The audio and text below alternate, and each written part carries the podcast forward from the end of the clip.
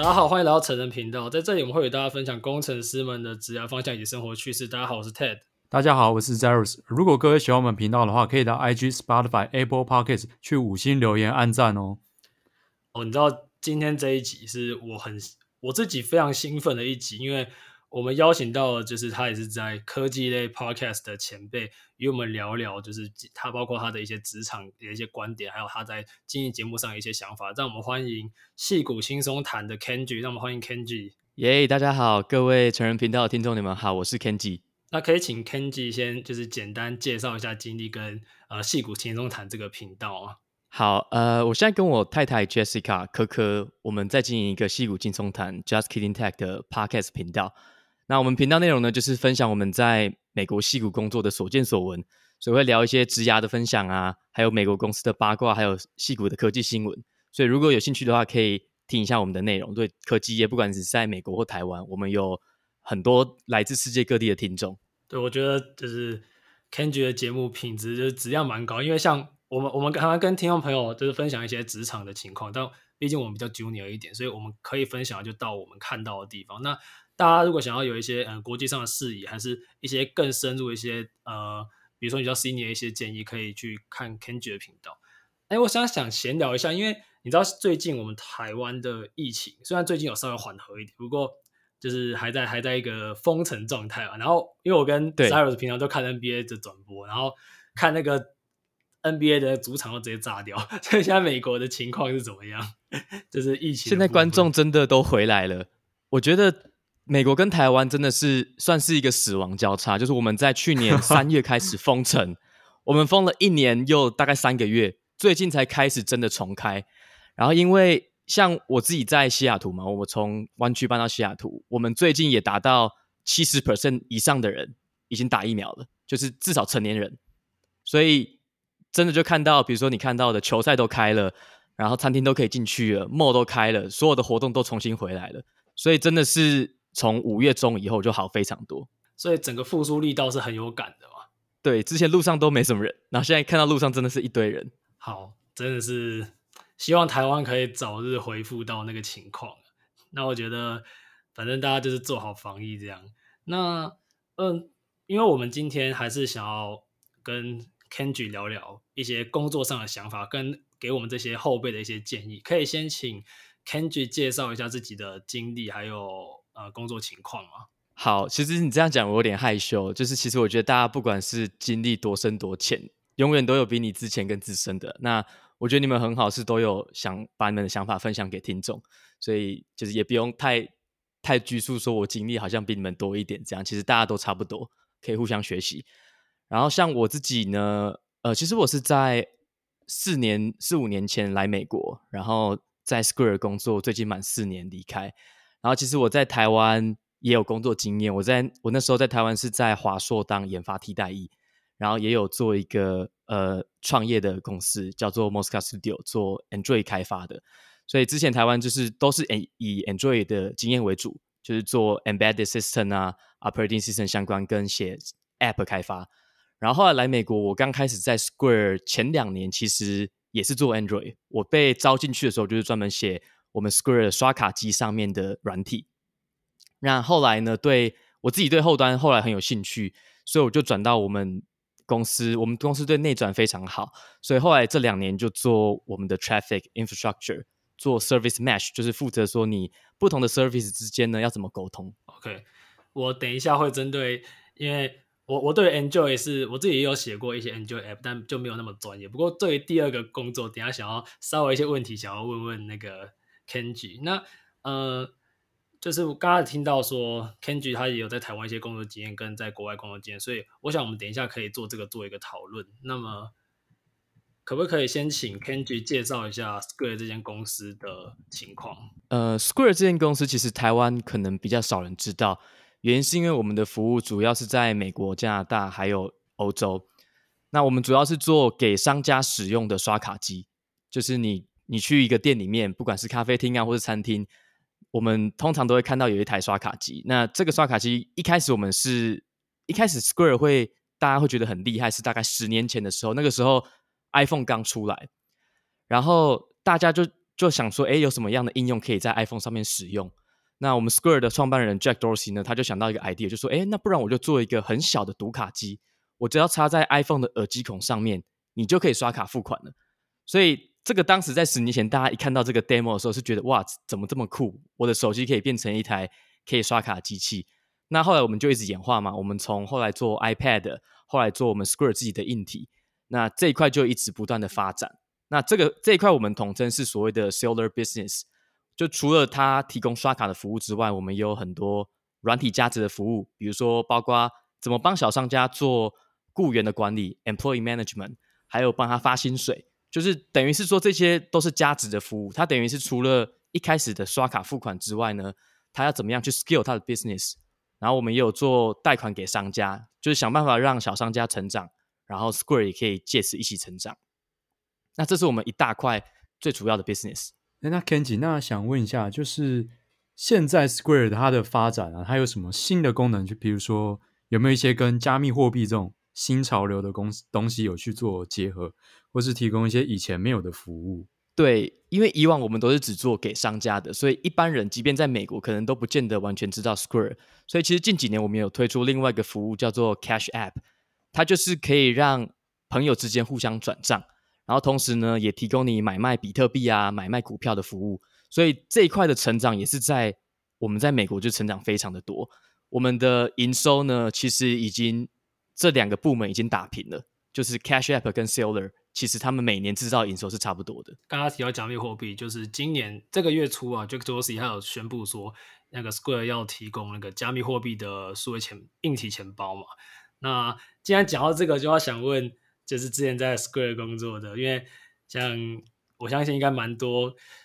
同前同事是信仰者之类的，就对于 Crypto 的一个发展。对，其实我觉得从公司内部视角看，会跟在新闻上看到有点不太一样。因为我们在看到币圈的新闻的时候，都会有很多这种、哦，好像是在炒作啊，好像大家想要赚快钱这种感觉。可是其实，在公司内部的时候，大家都会问说，诶，为什么我们想要提供加密货币或是比特币相关的服务？其实 Jack Dorsey 他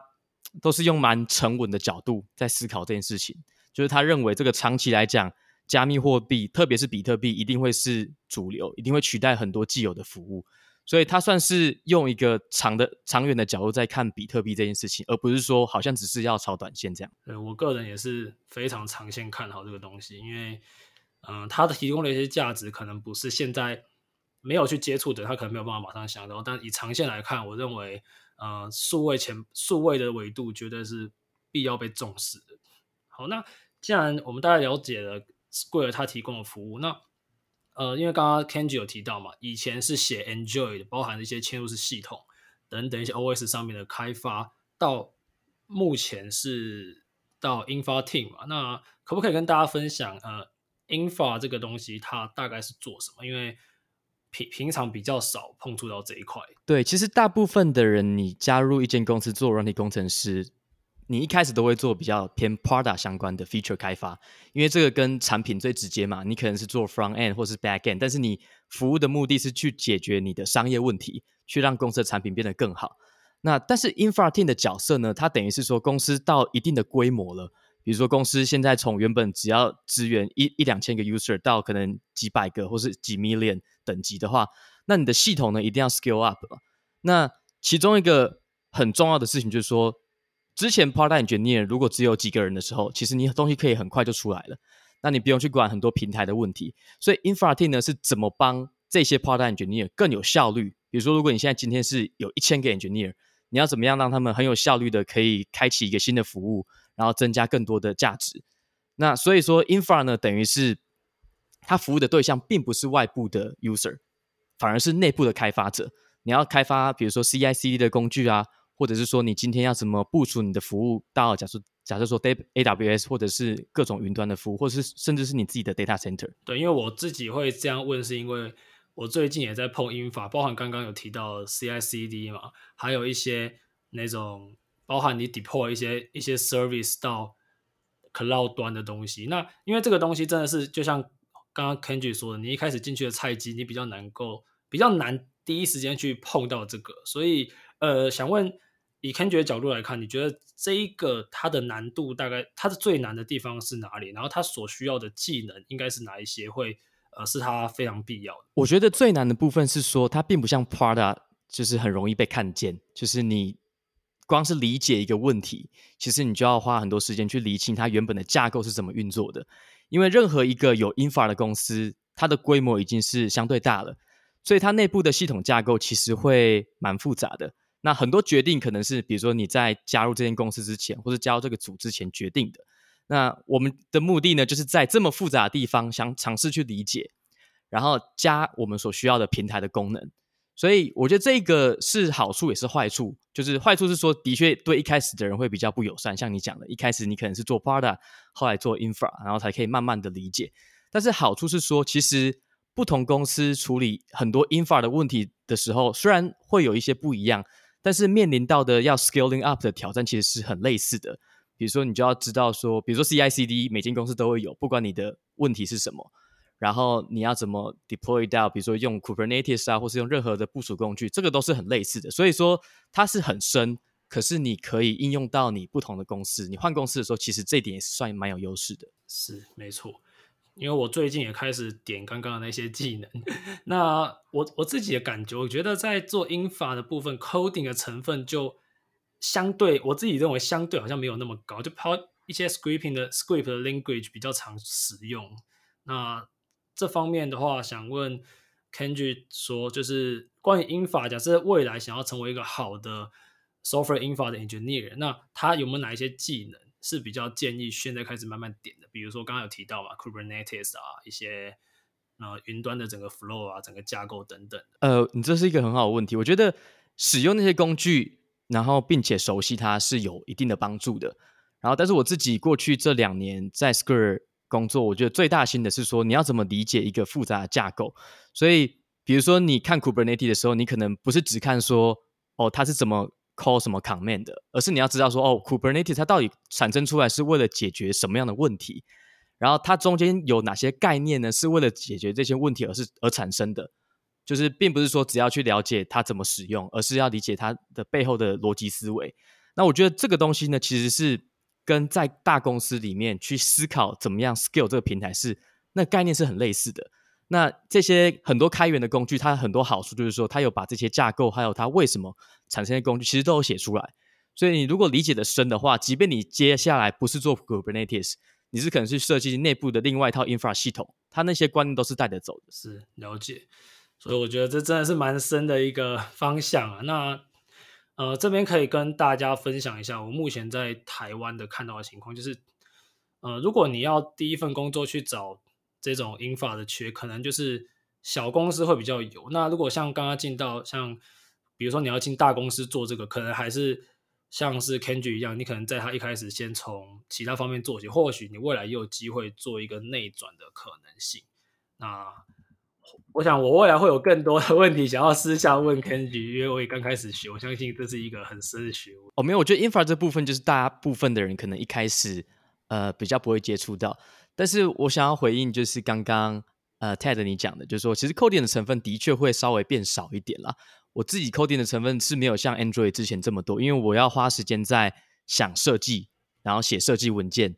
然后再就是开始做一些 prototyping，可能像你讲的有一些 coding，有一些 scripting，然后 prototyping OK 之后呢，就要把它想办法 productionize，就是把它弄到 production 上面做测试啊等等。那整个做完。还要去验证说有没有其他的问题，然后比如说有时候我们 infra team 做出来的产品其实是服务一般的开发者嘛，然后要说服这些开发者去做 migration 或者使用我们的 tool，所以这整个 life cycle 其实要做的事情非常多，就是跟以前你只是写一个 feature 这个感觉是差很多的。对，因为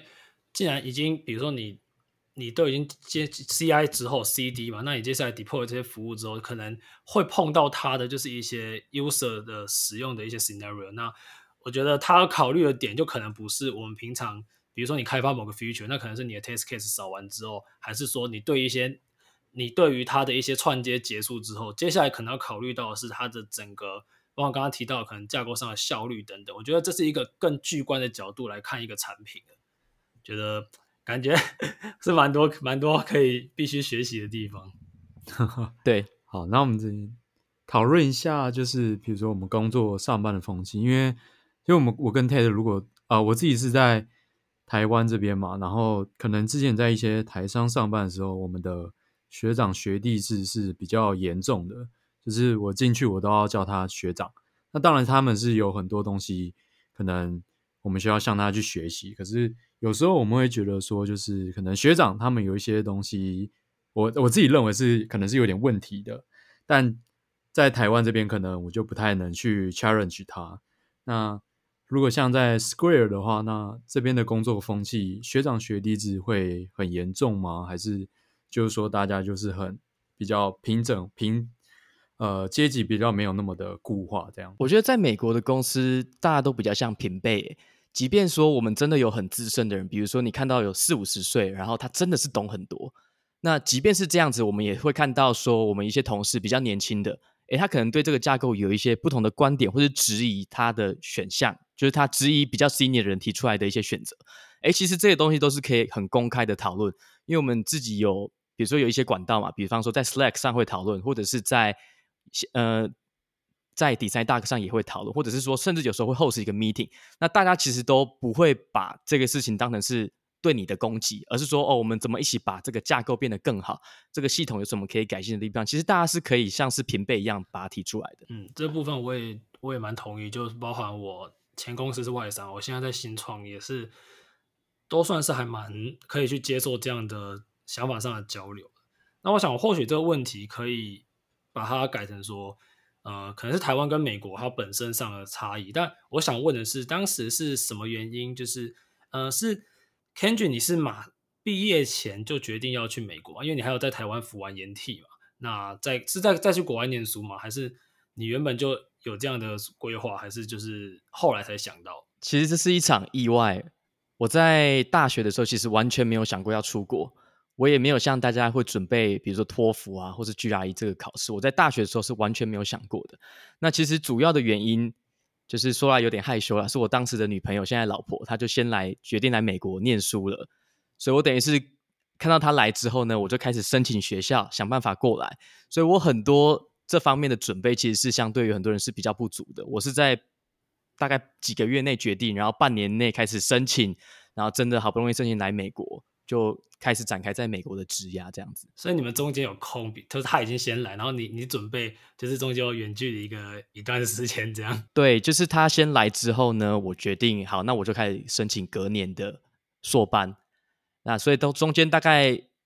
隔了半年，我才来美国。哎，隔了快一年我才来美国，然后陆陆续续远距了，然后最近就是这几年好不容易就是在同一个地方这样。OK，哎，但那我我问一下，因为你那时候不是服研替嘛，也不能说走就走啊，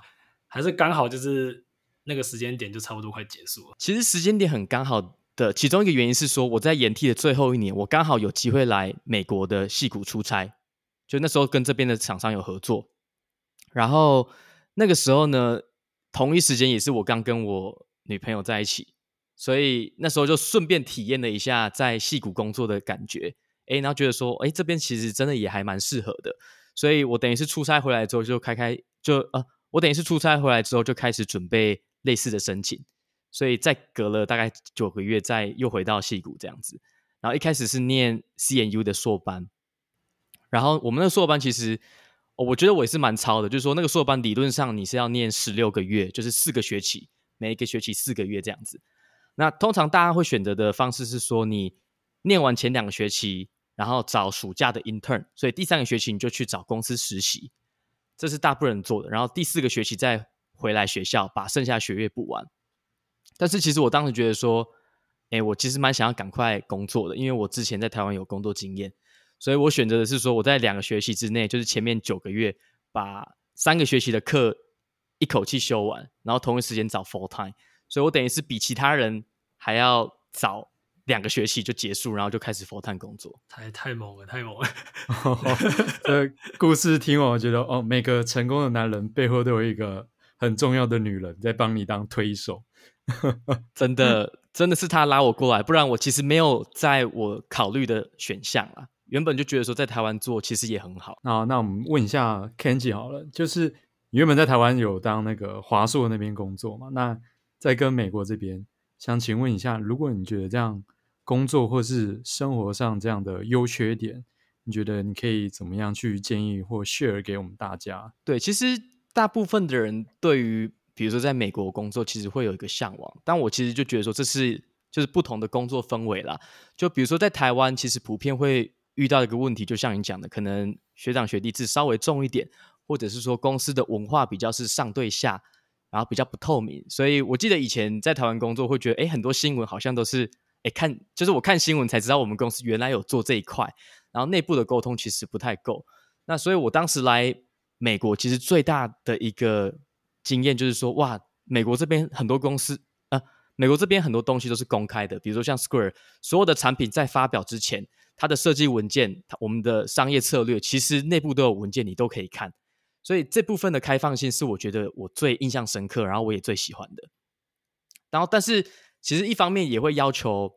每个员工其实都是自己有一个 ownership，就是说你自己的东西都是你自主性去想出来的，都是你要自己去提意见的。所以很多时候在台湾的时候，有时候做事情比较简单的原因是因为哦，这个东西都已经从上面开始就定义好了，哦，可能我们这个 quarter 要做什么，然后主管就说好，我们接下来。的目标就是把这个东西完成，所以其实你当第一线的工程师在台湾的时候，其实不用思考这么多。相对来讲，就是你主要是交办上面完成的事项。可是，在美国的经验是说，很多东西都是开放性的。你即便是第一线工程师，你可能要跟不同的组啊，或是跟你组内或是 manager 去讨论说，我们用什么样的方式来做这件事情，所以会需要蛮多的思考的。所以我觉得。真的是看你在职涯的什么阶段，这不一定适合每一个人。那关于就是工作以外，比如说生活的那个步调啊，还是什么跟家人啊、跟朋友相处这些比较偏生活面的，你觉得台湾跟美国呃的方式到目前为止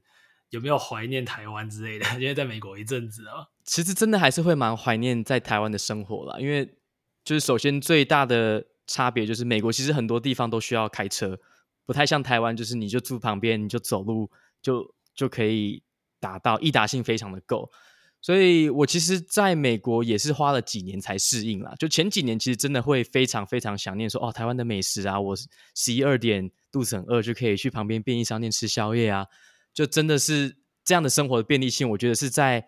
台湾土生土长的人很难想象的。就说原来美国这么落后，原来这些大城市其实也很不方便嘛。真的，这个我当时去美国待也是蛮有感的。那。嗯，我觉得大家还是可以听刚刚的分享，因为毕竟我们有一些听众朋友，那我们之前有分享过一些国外申请过来宾的一些分享。那如果你未来想要出国的话，或许你可以呃稍微了解一下一些优缺点，来决定自己适不适合。当然有些事情可能要做了才知道，所以反正你自己的生活就自己去尝试吧。那我现在下来想要进入一个我觉得蛮实用的部分，因为呃，你知道我这边是会邀请到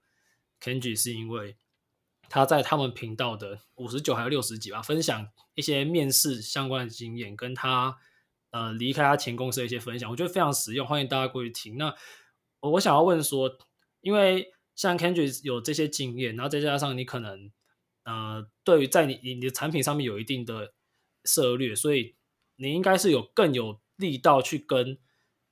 你面试的面试官谈一些薪水等等，可是像如果他今天是一个三年内甚至是刚毕业的一个 junior 的工程师，他有没有这样的底气去跟别人做这样的一个谈判？或者说，假设他希望他有自己这样能力，有没有什么样的一些价值必须去提升的？哦，我觉得首先最重要的一点是说，不管你今天是刚毕业，或者是工作经验只有两三年，甚至是更资深。其实你在美国找找工作的话，你 always 要谈薪水，就是不要觉得说好像我经验不够，我就不谈。那当然，这个也是需要时间跟经验去让你理解说这件事情其实是可以做的。我自己刚来美国的时候，也是对这个观念也花了一点时间才转换过来。因为其实我们在台湾是不会做这件事情的，你会觉得说啊，我这样谈薪水是不是哦，别人会觉得我很贪心或什么之类的。但是其实在美国这边。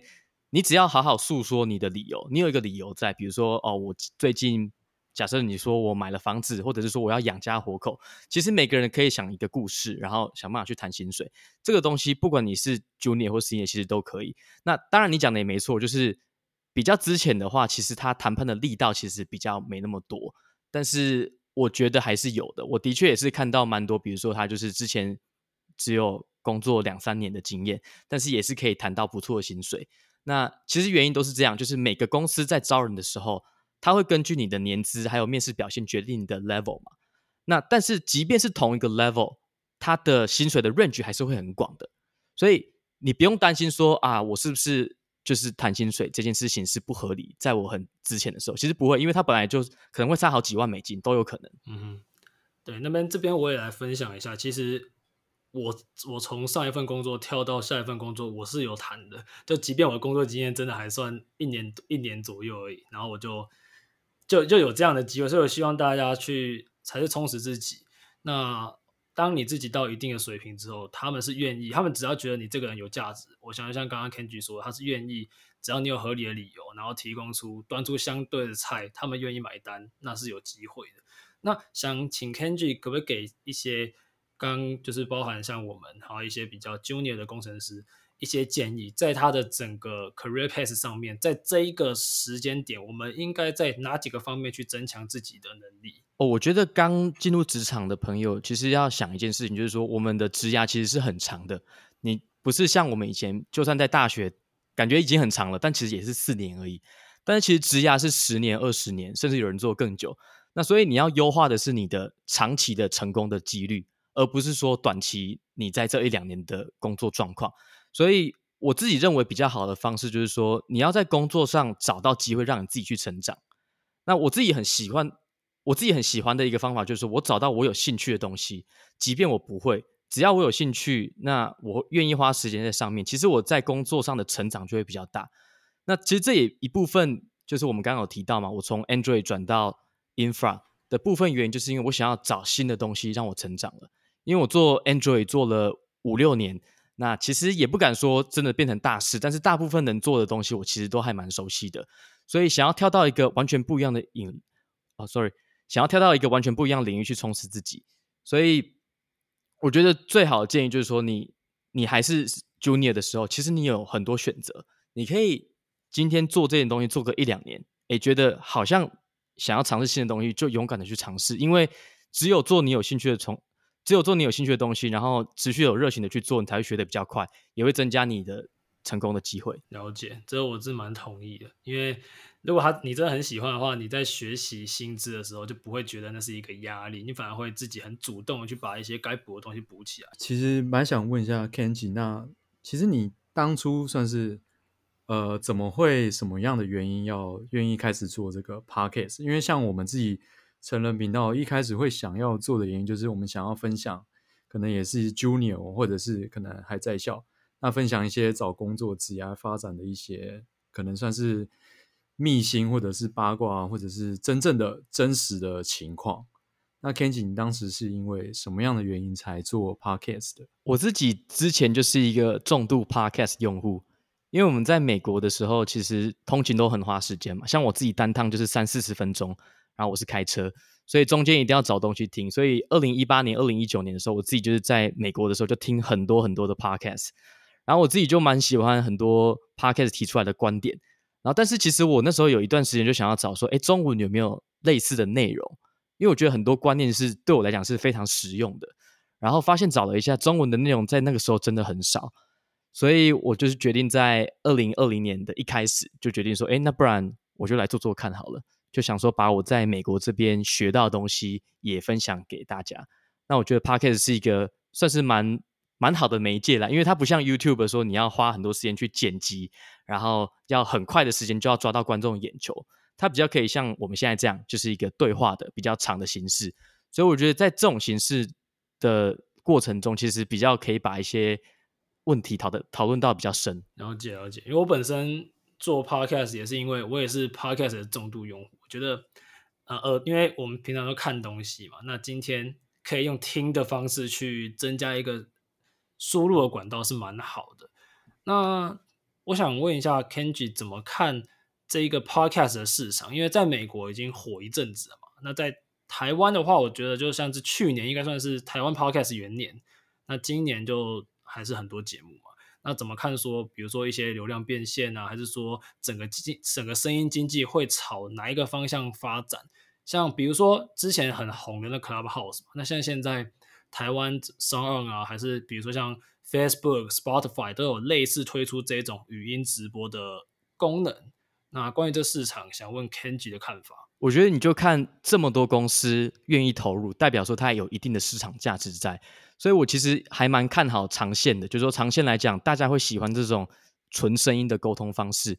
但是当然很多人会有一个质疑啊，比如说哦，去年 Podcast 很红，然后还有今年年初 Clubhouse 也红，可是现在好像比较少人在用 Clubhouse 嘛。那其实。这跟很多事情一样，你一定要先有一个 hype，就是一定要先同时很多人进来，然后有使用者黏住之后呢，才会有后续的发展。就是说，因为可能刚出来的时候这个东西很新，很多东西都还不太完善。像 Podcast，你没有在做也知道，其实还算是处在一个蛮原始的状态。很多时候我们在这边聊的内容，或者是使用者点击的内容，其实是不会像我们在 Facebook 或是 YouTube 上马上跑到我们的广告的。所以在这方面的发展其实还是非常的原始。那既然是比较原始的话，就还没有办法这么容易变现。可是只要有持续有听众进来，持续有创作者进来，这个东西人一多，各种厂商、各种公司就会想办法在上面发展比较好的广告模式，然后让这个东西比较容易去变现。是没错，我也觉得这个池子只要越来越大，那未来的机会是蛮有的。所以有一些创作，有一些听众也跟我们分享说，他想要。把自己的声音传递给一些人，那我相信，如果你有你的故事，那你有你的想法，这个市场还是非常值得大家去尝试。对，而且其实大家如果有在关注 Podcast，就会发现，其实 Apple Podcast 在六月十五号的时候就有开启这个订阅制 Podcast 订阅制的功能。那我相信，这变现又是一个新的管道。那最后节目的尾声，想要请 Kenji 那介绍一下他自己的频道，跟我们大家介绍一下。对。呃，我跟我老婆科科，我们在经营戏骨轻松谈 Just Kidding Tech，那里面会分享我们在戏骨科技业工作的职场的分析啊，还有美国这边科技业的甘苦谈。那所以希望大家对科技业有兴趣的朋友，可以去戏骨轻松谈追踪我们，听我们的 Podcast。对，我也是非常推荐 Kenji 的节目，你知道吗？我们刚开始做 Podcast 的时候是去年的九月嘛，那我记得 Kenji 的节目好像是去年年初开始做的嘛，是吧？我应该没有记错。对，我们一月一号就宣布我们要开始做。哦，一月一号哦，这指标性的日子。然后我们那时候，我们才会刷那个 Apple Podcast 的排名，我们都会科技类嘛，就以几个有几个节目，我们都会说，哎，看，现在看一下有没有超过这个，有没有超过这个。对，所以非非常非常，我觉得非质量非常高的节目，非常建议大家去收听。那我们也非常感谢今天。刚好有这个机会可以邀请到 Kenji 与我们分享，其实有很多问题也是我们自己想问的，所以有这样讨论，我觉得非常的，我自己非常开心。那也希望对各位听众朋友有非常多的心思可以去分析说，说哦，你的职涯怎么走啊，还是你要不要出国等等，都是大家可以去参考的一些建议。那就谢谢 Kenji，谢谢大家。好，我们谢谢 Kenji 今天的受访，谢谢 Kenji，谢谢大家，谢谢。好，拜拜，拜拜。